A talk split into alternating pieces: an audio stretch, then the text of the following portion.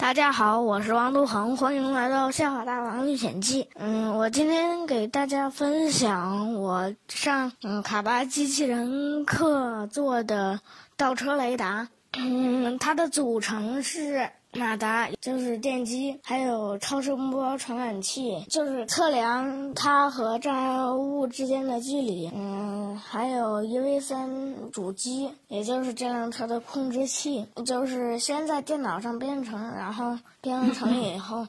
把程序下载到 EV3 主机上，还有车身得安上轮子，然后再做一点小装饰。今天要完成的任务是先让它后退，遇到障碍物一的时候转九十度。